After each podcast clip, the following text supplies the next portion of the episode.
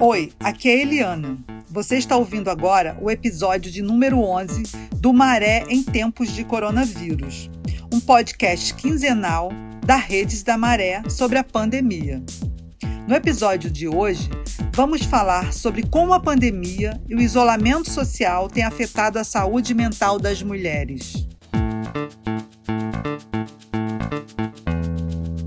Não é de hoje que a responsabilidade do cuidado na nossa sociedade é das mulheres. Elas cuidam das casas, das crianças e dos mais velhos. No Brasil, mais de 28 milhões de famílias têm uma mulher como responsável principal, de acordo com o IBGE. Ou seja, elas garantem também o sustento da casa. E são as mulheres que dedicam, em média, três vezes mais tempo que os homens ao trabalho não remunerado de cuidado, de acordo com um relatório da Organização Internacional do Trabalho. Essa pandemia trouxe ainda mais sobrecarga para a vida das mulheres. Além de tudo que falamos, elas ainda estão tendo que ajudar os filhos, muitas vezes sozinhas, com os estudos e aprendizados à distância. E também têm tido mais trabalho com a limpeza das casas, por exemplo. As mulheres também são maioria na linha de frente no cuidado com a saúde das pessoas. Enfermeiras, auxiliares de enfermagem, médicas, assistentes sociais, mulheres que lidam diariamente com o medo do vírus, medo de contaminar suas famílias para salvar outras vidas. Ouçam o relato de uma moradora do Parque União.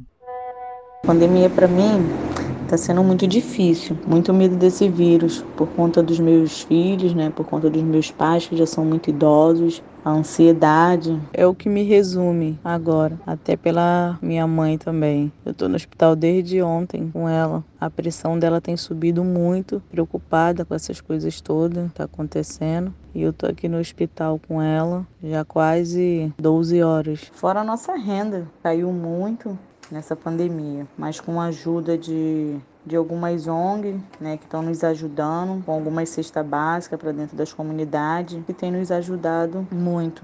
Pois é, ter que garantir dinheiro para a família, cuidar dos filhos e muitas vezes também dos pais, da casa e dos cuidados com a higiene e limpeza e de todos causam estresse e ansiedade para as mulheres. A Fiocruz já divulgou que até metade da população pode ter algum problema psicológico como consequência desse momento da pandemia. E o que a gente vem percebendo é que as mulheres já estão sendo muito afetadas. De acordo com os dados levantados por algumas organizações que trabalham com saúde mental na Maré, de 24 pessoas atendidas, 20 eram mulheres, bem como de 39 pessoas que buscaram ajuda social ou jurídica na rede da Maré, 36 eram mulheres. A Miriam Azambuja, diretora da Escola de Serviço Social da UFRJ, conversou um pouco com a gente sobre isso. A experiência do medo e da falta do como lidar com o que pode acontecer, essa incerteza do risco de adoecer ou de nosso parente, do nosso filho, da nossa filha adoecer, tudo isso traz uma ansiedade. Além da sobrecarga, né? Nós vivemos numa sociedade machista, onde sempre ficou relegado para a mulher o lugar da limpeza, da faxina, cuidar da comida. Então essa divisão, que ela é muito desigual entre os homens e as mulheres, na pandemia traz mais ainda todo cuidar da limpeza, do álcool gel, de passar, de cuidar dos produtos, de cuidar da alimentação, de cuidar das crianças e uma pressão que a gente vai adoecer. Isso se transforma em algo não só de muita ansiedade, mas as mulheres acabam sofrendo impacto na sua saúde física, na sua saúde mental. Então é importante buscar espaços de acolhida, de conversa, participar de grupos de mulheres para se ajudar. Algumas mulheres que ainda têm que assumir a responsabilidade de buscar o recurso, de buscar alguma forma financeira para trazer o alimento dentro de casa, acaba tendo trabalhando os três turnos, manhã, tarde e noite. E aí as mulheres ficam mais sobrecarregadas agora ainda mais. E esse momento é o momento da gente estar tá unidas, porque algumas que começam a entender que isso não é justo na divisão entre homens e mulheres, começam a enfrentar muitas muitas passam a, a sofrer violência, muitas têm é, um tipo de, de relação dentro de casa que ela é, não é só desigual, mas ela é marcada por uma violência de gênero, de um machismo que impõe regras e a gente não pode mais aceitar esse tipo de situação.